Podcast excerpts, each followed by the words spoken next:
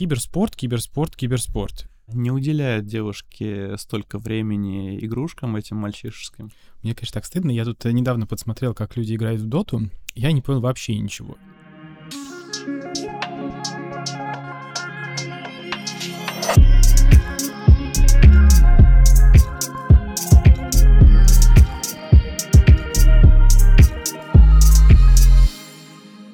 Добрый день, дорогие друзья! С вами Сергей Гребенников и подкаст «А за окном Россия». Сегодня мы поговорим про очень интересный тренд последних лет, а может быть последнего десятилетия, это киберспорт. И в гостях у меня сегодня Ярослав Мишалкин, директор по стратегическим коммуникациям S-Force Holding. Ярослав, привет. Привет, Сергей.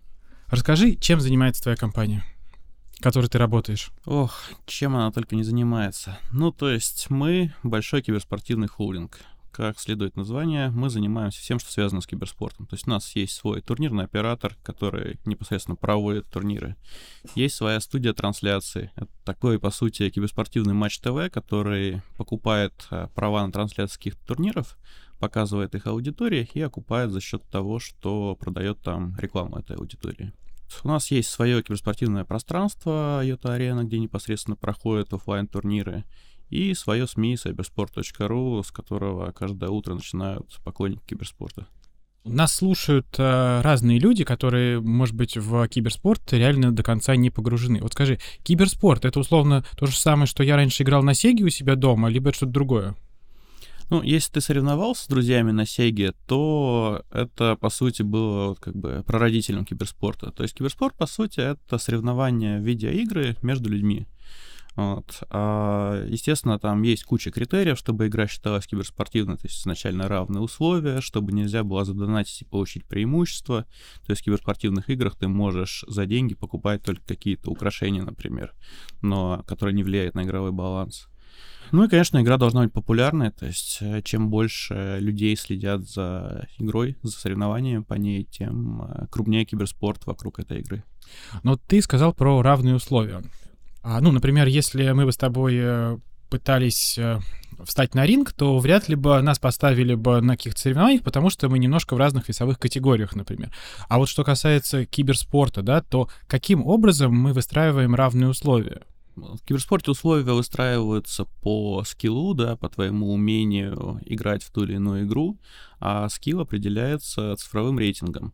И он есть э, в большинстве игр как внутри самой игры, э, внутриигровой ладер, так и уже турнирный, соревновательный, то есть э, те, кто профессионально увлекаются киберспортом, кто им занимается постоянно, они попадают в эти рейтинги и продвигаются вверх или вниз в зависимости от числа побед над сильными или слабыми противниками. А кто этот рейтинг составляет? Только игры, получается, да? То есть внутри игры есть э, у человека некий рейтинг? Или есть какой-то еще рейтинг у киберспортсменов э, вне конкретной игры? Да, есть рейтинги киберспортсменов и киберспортивных клубов, киберспортивных команд вне игры. Они составляются либо крупными турнирными операторами, которые проводят э, большинство международных турниров по тем или иным играм, а, либо, например, вот по игре Counter-Strike Global Offensive самый престижный рейтинг э, его организовал портал hltv.org, который считается самым влиятельным по этой теме. А любая ли игра может претендовать на то, чтобы ее выбрали киберспортсмены и соревноваться. Либо это специальные игры, которые там являются зрелищными, еще какими-то, чтобы претендовать на то, чтобы вот в ней соревновались. Ну, самое главное, чтобы в игре был соревновательный элемент, да, то есть э, у тебя вот воспоминания о Сеге, я помню Дэнди, да, когда мы с одноклассником, ну, я приходил к нему домой, потому что у меня Дэнди не было, и мы играли в Mortal Kombat. Вот, собственно, файтинг — это одна из древнейших киберспортивных соревновательных игр. Ну, потому что там по природе заложено соревнование между двумя людьми. А потом такими же старыми киберспортивными играми стали Quake а, и StarCraft, да, то есть шутеры, стратегия. И, в принципе, жанры игр, они с тех пор не особо меняются. То есть, э, там, самые популярные сейчас киберспортивные игры Dota 2, League of Legends, это, по сути, производная от стратегии, просто сейчас они называют чуть по-другому, и там измененные принципы. Вот, это сейчас жанр моба. Но точно так же живые стратегии и там шутеры в виде Quake или там Overwatch и так далее. А, то есть есть э, список жанров, а, с наиболее распространенными, скажем так, э, киберспортивными играми. А внутри этих жанров есть те игры, по которым проводятся соревнования. То есть далеко не каждый шутер является киберспортивным. Ну, потому что, например, у него может быть абсолютно классный сюжет, который тебе интересно проходить одному. То есть тебя не тянет соревноваться с друзьями, там, выяснять, кто больше настреляет, тебе интересно узнать, чем все кончилось, просто пройти его. И очень многие игры, самые популярные, там, ну, тот же Ведьмак, например, какой-нибудь Assassin's Creed, они не имеют ничего общего с киберспортом, это просто классные игры. Ну, здорово. Я, кстати, про Mortal Kombat Ultimate, это была моя самая любимая игра на Sega, и мы с друзьями прям реально резались, а я приходил домой после школы, и пока я не выиграю вот от нулевого э, раунда до там э, конечного и все не пройду, я не садился делать уроки, потому что и все понимали, что вот пока я не закончу, ко мне лучше не подходить. Но мне кажется, что я достиг такого уровня, когда я мог за минут 40 пройти все уже. И э, был даже у меня э, такой соревновательный эффект. Мне нужно было, а, помню, выиграть полностью э, всю игру, вот, дойти до конца, до финала, и чтобы меня ни разу не ударили. И так получалось даже, это было классно. А вот если мы вернемся в сегодняшнюю реальность, киберспорт, киберспорт, киберспорт, отовсюду звучит, говорят, что это новая рекламная площадка, что именно здесь рекламодатели начинают э, размещать э, свои бренды. Видишь ли ты этот тренд и насколько этот рынок реально может стать большим? А, я сейчас отвечу на твой вопрос, но сначала я хотел прокомментировать то, что ты рассказал. На самом деле ты Про был... Mortal Kombat? Да, да, да. А сейчас э, проводятся гигантские челленджи вот на то, чтобы пройти какую-нибудь суперсложную игру и не получить, например, урона от босса. И, ну, очень мало кому это удается, это записывается на видео, они собирают миллионы просмотров, так что, возможно, если ты продолжал этим заниматься, ты был бы сейчас очень богатым человеком. Ну, может, ты и так очень богатый. Ну, богатство — это люди, которые нас окружают. Безусловно. Вот, а возвращаясь к индустрии, как бы смотри, изначально вообще киберспорт, как он появился, это был инструмент маркетинга игровых издателей. То есть э, издатели игр думали, как им продвигать свою игру, а, и им подумалось о том, что классно, когда люди просто на своем энтузиазме в нее соревнуются, они соревнуются, другие за этим смотрят, вот тебе как бы на пустом месте реклама и продвижение. И стали инвестировать, то есть повышать э, призовые фонды, там э, рекламировать свою игру именно как соревновательную, там сами организовывать турниры, помогать с трансляциями и так далее. А со временем это выросло в самостоятельную такую индустрию, которая сама стала зарабатывать э, несколькими способами. Ну, то есть, когда вот я описывал направление бизнеса нашего холдинга, да, каждый из них э, там окупается через ту или иную модель монетизации. А на самом деле до сих пор а, в киберспорте, так же как и в спорте традиционном, львиная доля доходов, она идет э, от рекламы, от спонсорства, да.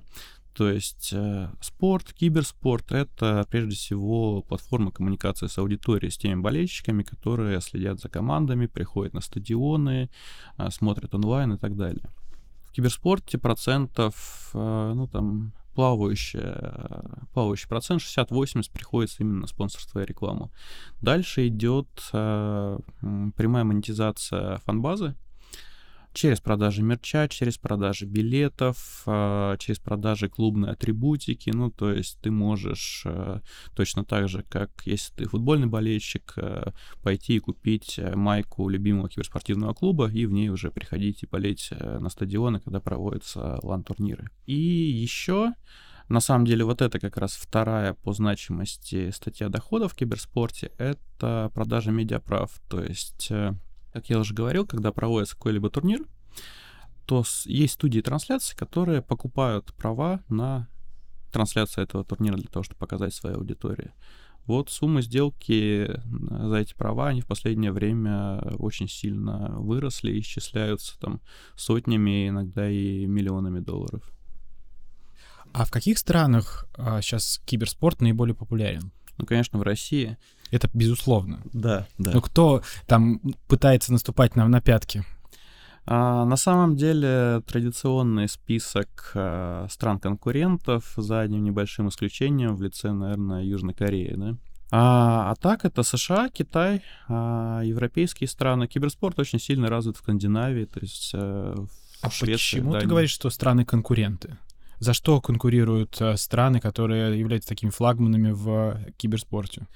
Ну, прежде всего, по силе киберспортивных клубов, наверное, я сужу, да. А, во-вторых, э, это компании-организаторы турниров из этих стран, которые борются между собой за право проводить э, киберспортивные турниры для того или иного издателя игр. Вот. А, ну, наверное, так, да. Ну и в целом по развитости киберспорта внутри стран, потому а, каков объем рынка внутри них, сколько там сильных игроков, сильных клубов, а какая там киберспортивная аудитория.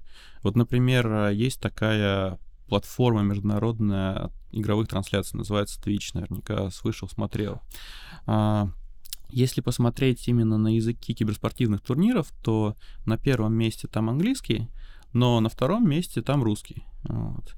На третьем месте, насколько я помню, там объединенный португальский и испанский, ну и так далее. Вот, здесь на самом деле не, испы- не включен китайский язык, просто потому что в Китае смотрят киберспорт и вообще гейминг на своих собственных стриминговых платформах, а не на Твиче в основном. Хорошо. Вот ты упомянул Twitch. Twitch раньше был таким самым популярным каналом, где э, мы все могли смотреть за киберспортивными соревнованиями. А Twitch э, немножко просел из-за того, что э, санкции и все остальное. Вот есть ли какие-то аналоги сейчас в России, как Twitch? Я бы не сказал, что Twitch сейчас сильно утратил свои позиции. То есть э, то, что там произошло, это там отключили монетизацию для российских стримеров, да, то есть они теперь не могут зарабатывать напрямую через платформу. Это не мешает им получать рекламные доходы от э, тех брендов, которые приходят к ним напрямую. Это не мешает получать им донаты, но вот монетизация через показ встроенной рекламы, она отключена. Но как бы стримеры это ощутили, они об этом говорят, они смотрят, куда идти.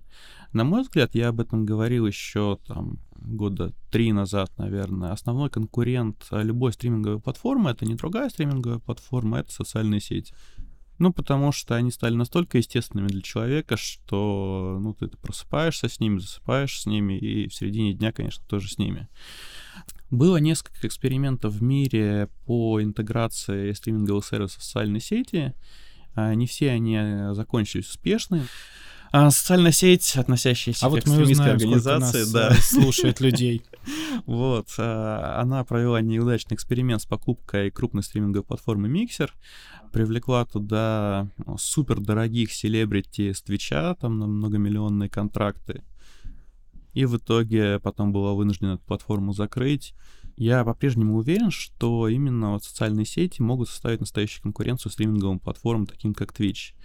А последнее время, вот когда в апреле этого года запустился, запустилась площадка VK Play, вот мне кажется, что эти ребята, они идут по правильному пути. Тот функционал, который сейчас там создается, как турнирный, так и трансляционный, мне кажется, вот это то, что способно сейчас привлечь э, русскоязычную аудиторию.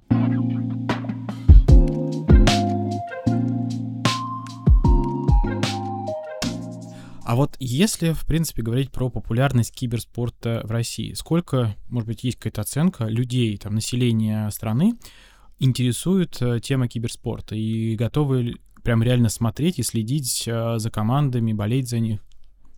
Есть какая-то оценка? Последняя документальная оценка, которую проводил Nielsen Sports, это была оценка 15,4 миллионов. Это было по итогам 2020 года.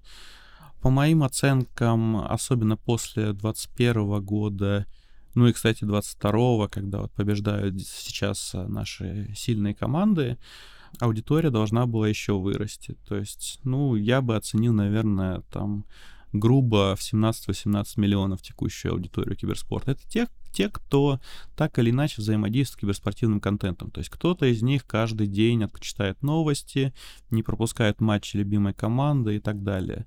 Кто-то раз в месяц или там раз в два месяца обязательно откроет и посмотрит самый крупный киберспортивный турнир, который проводится. Вот. Ну и так, и так далее. То есть все зависит от той частоты, с которым ты соприкасаешься к спортивному контенту. А где контент надо смотреть? У вас э, в СМИ?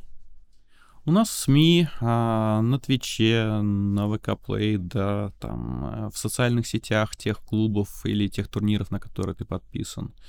А, на китайских стриминговых сервисах. А вот эти 17-18 миллионов, ну, около 20, будем так говорить, а это какая аудитория? Это мальчики, девочки, это взрослые парни? Кто это аудитория, которая интересуется киберспортом сегодня?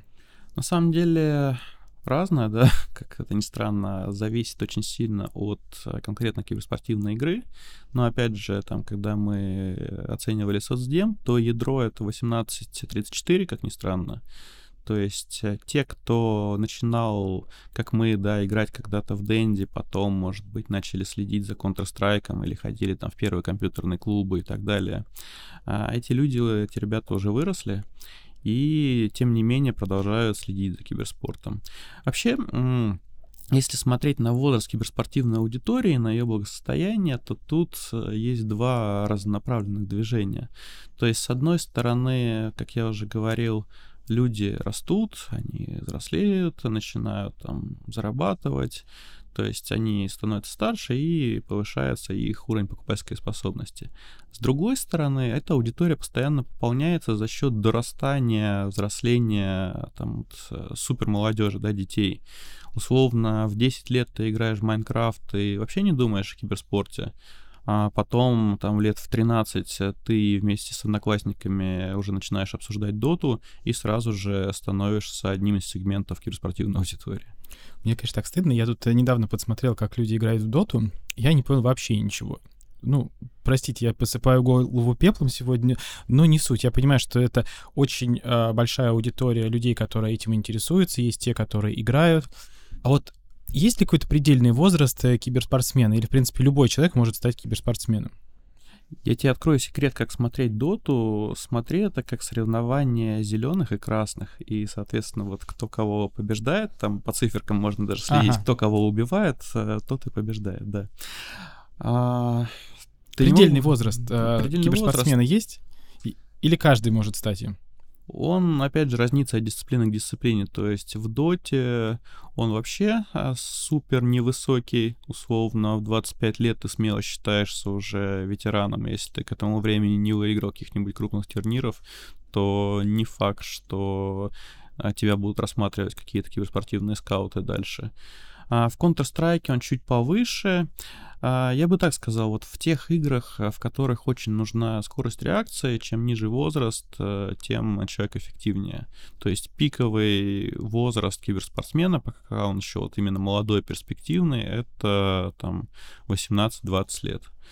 А есть э, игры, где уже не требуется такая скорость реакции, например, там карточные коллекционные игры типа Hearthstone, там требуется логическое мышление, там оценка ситуации быстрая и так далее.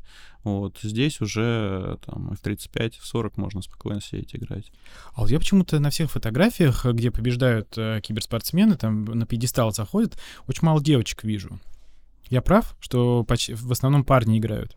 Ты прав, да, да исторически так сложилось, что как-то вот э, не уделяют девушки столько времени игрушкам этим мальчишеским, чтобы потом успешно соревноваться с ними на киберспортивной арене. Но в последние годы, опять же, очень сильный тренд на женский киберспорт. То есть там э, много проблем, связанных друг с другом. Ну, то есть э, девушки меньше играют, соответственно, для них меньше турниров, а раз меньше турниров, то девушки не знают, где им соревноваться, и, соответственно, какой им смысл играть. Вот, и... Но как-то в последнее время эта ситуация начала действительно исправляться, то есть появляются больше женских турниров, а в будущем я все-таки надеюсь, что киберспортом полностью подтвердит э, свое звание потенциально самого инклюзивного вида спорта, и не будет уже вот этого деления на женские, мужские, просто смогут соревноваться любые, хоть смешанные команды.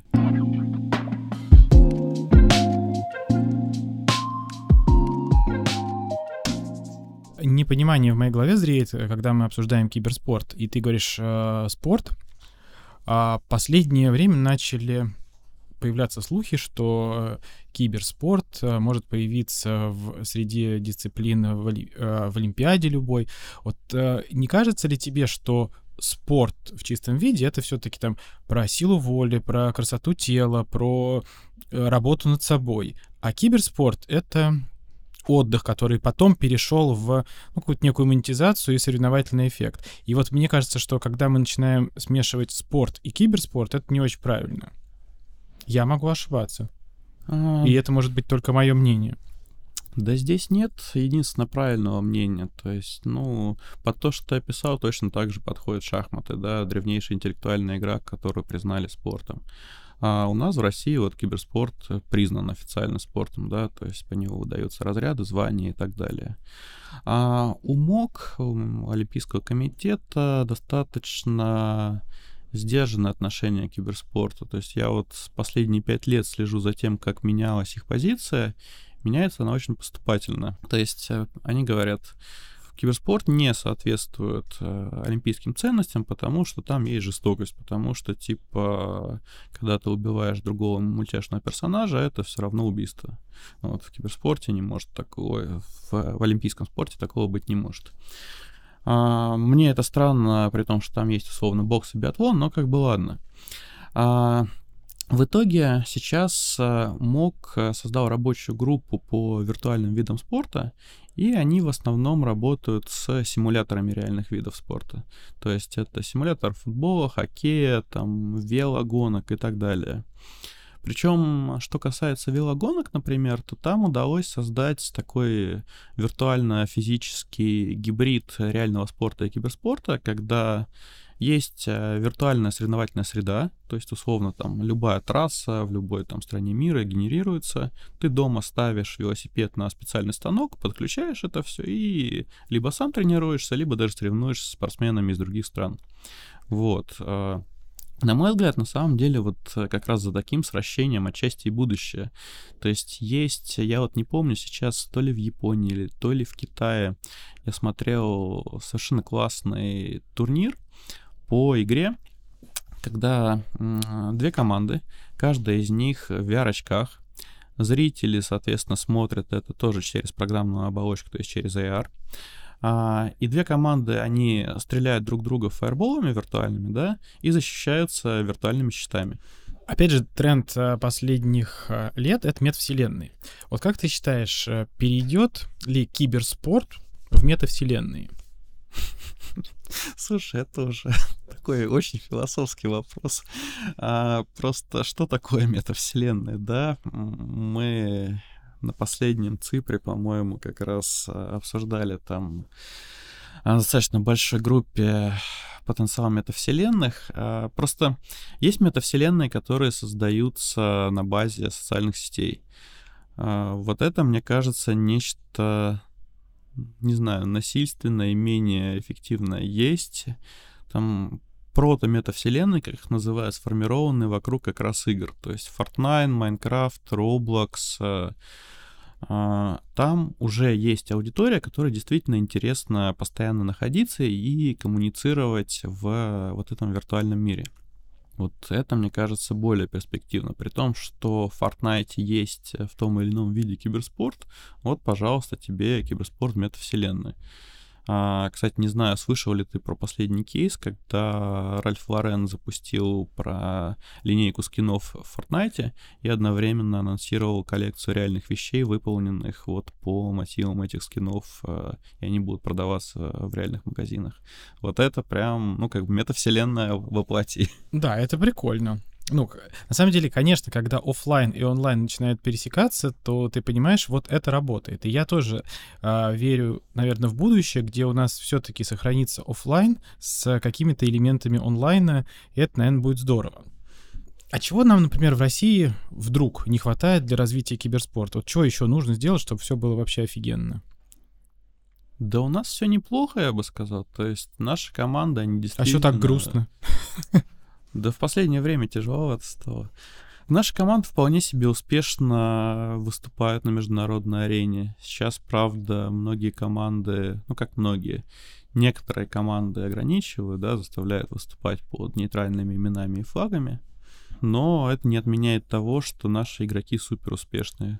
Ну, например, буквально, ну, в этом году, да, полностью наш а, российский состав по Counter-Strike, российско-казахский, подписал крупный американский клуб. Э, просто взял и выкупил всех игроков. Я думаю, это хорошее свидетельство об их а, успешности.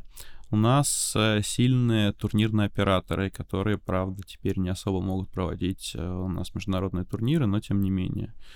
Когда мы проводили турниры Эпицентра там, 2016 года, то качеству продакшена и качеству декорирования сцены, да, а тогда могли позавидовать абсолютно любые турнирные операторы во всем мире. То есть на самом деле то, как сейчас а, проводятся крупнейшие международные турниры, вот а, мы, как ни странно, делали это еще там, с 2016 года.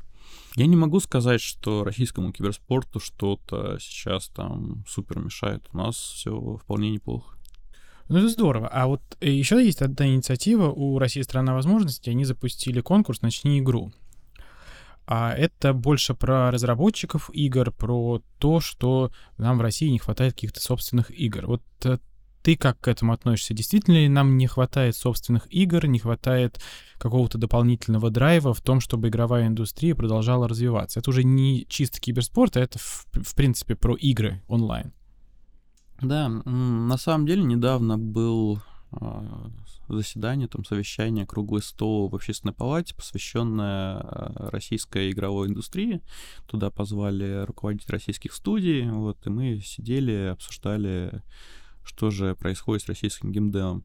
И я на самом деле тогда с позиции киберспорта как раз сказал, что я буду супер рад, если появится больше российских популярных соревновательных игр, потому что мы будем рады создать вокруг них как раз э, киберспортивную экосистему. И с одной стороны, мы тогда сможем на этом заработать, а этим играм э, дать вот тот импульс за счет киберспорта, сделать их еще более популярными, привлечь в них еще больше аудиторию. А, поэтому Конечно, чем больше будет э, в России собственных национальных популярных игр, тем лучше. Я Знаю, что сейчас создаются сильные игры, часть из них будут иметь э, соревновательную составляющую, часть не будет, но в любом случае это та индустрия, которая должна расти и развиваться. И, в принципе, вот на всех э, там крупных э, мероприятиях РАЭК, куда меня зовут рассказывать про игры, я говорю о смысловой роли игр, да, то есть сейчас игры — это такое же направление культуры, как кино, литература, музыка — это все то, через что можно транслировать те или иные идеи, смыслы и так далее. То есть, э, что такое там AAA, да, ну, э, игра-блокбастер? Это игра, в которой ты там, безотрывно следишь за развитием сюжета, где тебе действительно интересно, что же произойдет дальше в следующую секунду. И при этом это интерактивная игра, да, то есть это не кино, где ты просто следишь, ты можешь точно так же участвовать. Поэтому, ну, мне кажется, будущее как раз вот если выбирать между кино и играми, это как раз э, за кино. А, ой, за играми, извиняюсь, да. Ну, может быть, и правильно оговорился. Ну, нет. И надо просто сядешь на диван, возьмешь, ну, я не знаю, попкорн, либо еще что-то, да, сидишь, просто смотришь и вообще, ну, особо не втыкаешь, и никто к тебе не пристает, ну, просто смотришь красивую картинку, а тут же надо нажимать куда-то, либо джойстик, либо клавиатура, еще вот э, участвовать во всем этом, да ну нафиг.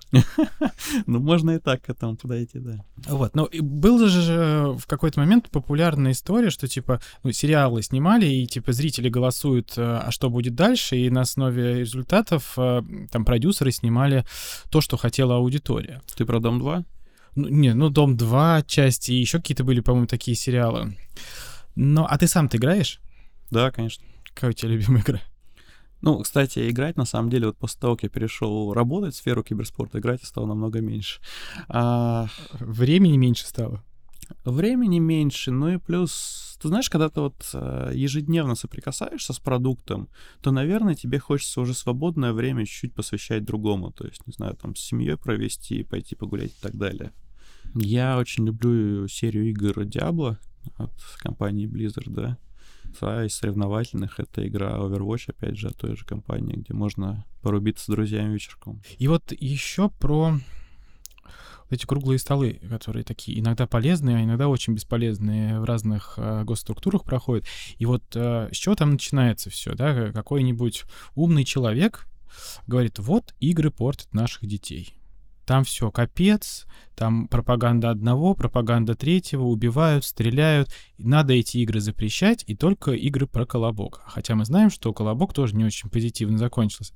Вот как ты к этому относишься? Ну, потому что, в принципе, игры, они вот, ну, да, они импульсивные, да, они иногда про жестокость. Ну вот, может быть, именно там мы просто выкладываемся, и как бы, и окей, лучше мы будем это делать онлайн, чем пойдем на улицу. Вот какое у тебя мнение, что отвечать на такие закосы, что ли, со стороны людей, которые до конца не разбираются, зачем нужны игры?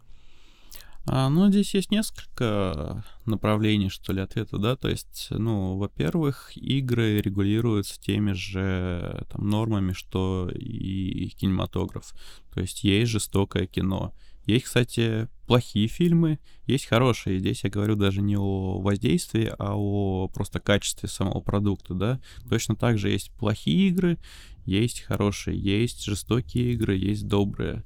Все это регулируется возрастными ограничениями, и все это на самом деле регулируется родителями, да, которые, ну, они должны смотреть, чем занимаются их дети, они должны в идеале играть с ними вместе в эти игры, подсказывать и так далее и тому подобное.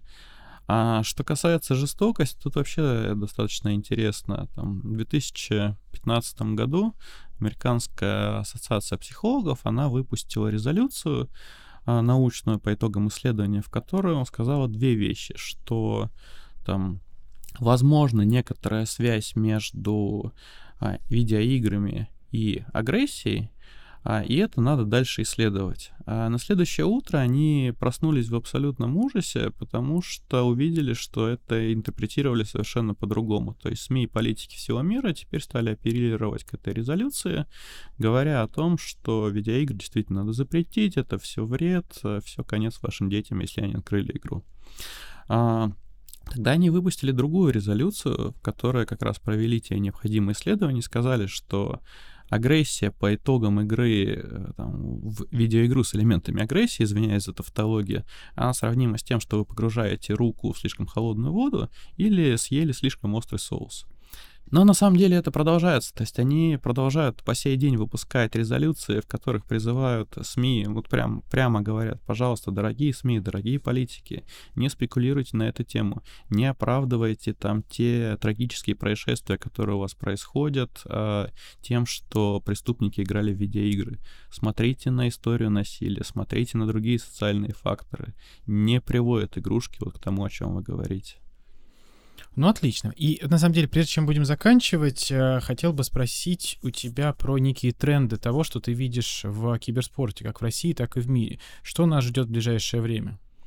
Ну, прежде всего, нас ждет стремительное развитие мобильного киберспорта на мой взгляд, вот вообще мобильный гейминг, мобильный киберспорт — это будущее там, ну, как бы всего гейминга. То есть а, ПК-гейминг, гейминг на консолях — это, знаешь, вот как э, Формула-1. Ты вот, например, знал, что Формула-1 — это третий по популярности вообще вид соревнований в мире после чемпионата мира по футболу и Олимпиады? Ну, догадывался, потому что очень много вокруг э, меня людей ездит на Формулу-1.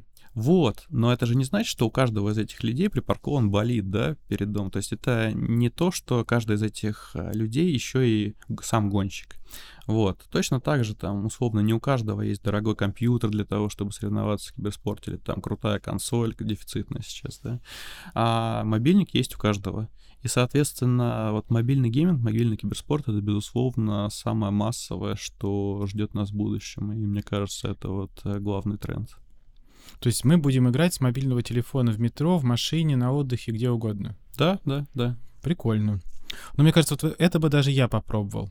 Потому что компьютер я иногда не успеваю включить, когда прихожу в офис, а мобильный телефон, мне кажется, мы берем в первую очередь, когда уходим из дома с собой. Можно забыть все, что угодно дома, но кроме телефона.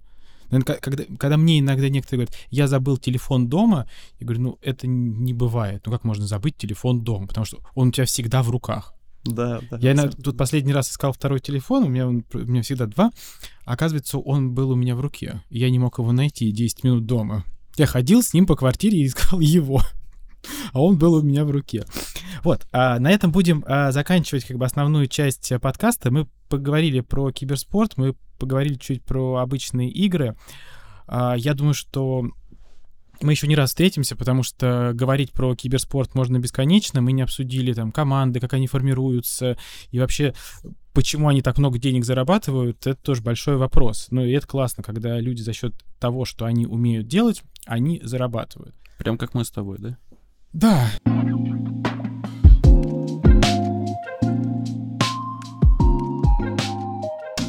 И в завершении у меня есть короткий блиц, короткий вопрос, короткий ответ. Xbox или Sony PlayStation? PlayStation. Любимая книга?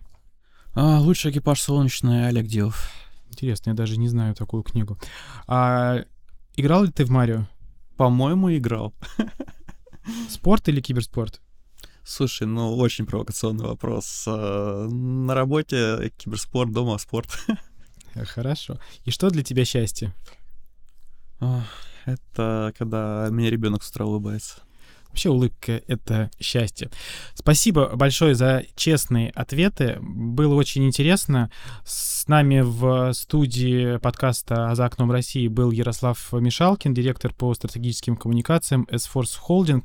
Ярослав, спасибо тебе большое. Мы говорили о трендах, о киберспорте. Мы не говорили о твоей компании, это на самом деле классно. Потому что я люблю, когда мы говорим о том, что нас ждет и что нас окружает. Спасибо большое, Сергей, спасибо большое, слушатели. Мне было очень интересно действительно поговорить. До встречи в эфире. thank you